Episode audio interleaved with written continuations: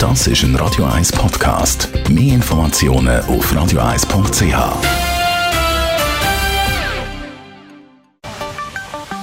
Der Finanzratgeber auf Radio 1 wird Ihnen präsentiert von der UBS.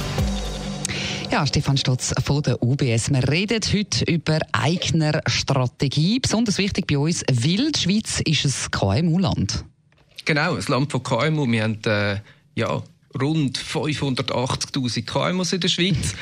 Ähm, das ist noch spannend, auch wenn man schaut, so ein bisschen, wie gross die sind. 90 Prozent beschäftigt bis etwa 10 Mitarbeiter. Mhm. Das heißt, wir haben also sehr eine, eine, breite Struktur von Unternehmerinnen und Unternehmern, die selber ihr Geschäft haben.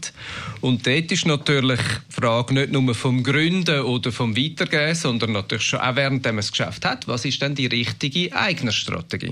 Jetzt für die, die das Wort noch nie gehört haben, was versteht man unter eigener Strategie?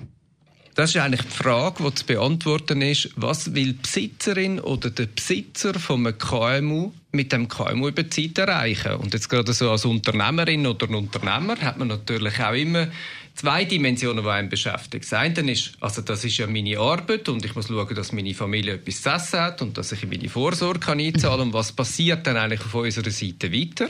Mhm. Und die andere Frage, ja, wie gut geht es denn meinem Unternehmen?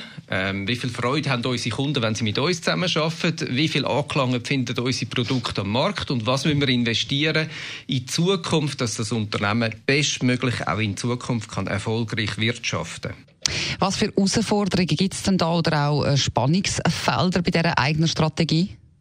Insbesondere natürlich durch das, dass auch viele Firmen, wenn man sie in Anzahl von Mitarbeitern schaut, oder, natürlich relativ klein sind, ist ein Spannungsfeld, zum Beispiel die Frage zu beantworten, wenn ich eine Unternehmerin und ein Unternehmer bin, wie groß ist denn das Unternehmen abhängig von dem, dass ich dort mitschaffe? Also wie breit kann ich die Arbeit verteilen, das Wissen verteilen, die Arbeit mit den Kunden verteilen innerhalb vom Unternehmen?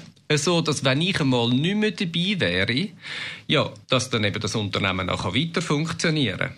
Das Zweite ist natürlich die Frage, ja, wenn dann andere Leute reinkommen und mitdiskutieren, passt dann das noch zu der Art und Weise, wie ich das Unternehmen angebracht habe? Also wie gehe ich um als Unternehmerin oder Unternehmer mit Rückmeldungen, mit anderen Meinungen, mit dem Challenge halt ein bisschen intern? Und das Dritte ist natürlich die Frage, ein bisschen im Spannungsfeld, ja, entweder man ist voll drin und dann zieht man und macht, ähm, und dann ist es vielleicht auch gar nicht so einfach, sich Gedanken zu machen, ja, wie ist denn, wenn ich mal nicht mehr da bin? Und wann fange ich mir an, Gedanken über das zu machen?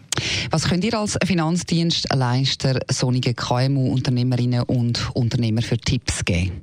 Zwei Tipps, oder? Der erste ist sicher, man sollte früh das anfangen zu diskutieren.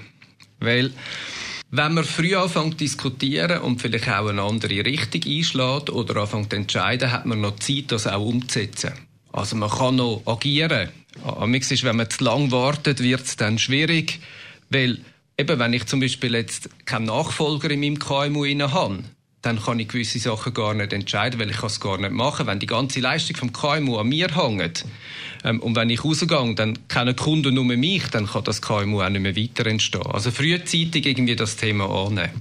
Und der zweite Tipp wäre, dass man sich ein bisschen öffnet. Glaube, also als Unternehmerin und Unternehmer ist man auch ein bisschen allein ähm, in diesem Wettbewerb mit den Konkurrenten.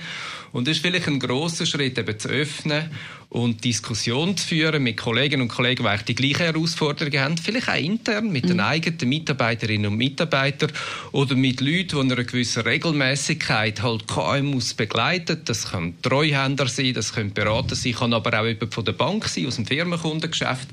Jemand, der einem einfach nochmal eine andere Perspektive hineingibt. Weil die grosse Chance, die sie überkommen, wenn sie beide Sachen machen, ist, dass sie viel mehr strategischen Handlungsraum haben. Und das führt meistens dann doch zum Erfolg. Das klingt gut. Merci vielmals für die Infos, Stefan Stutz von der UBS.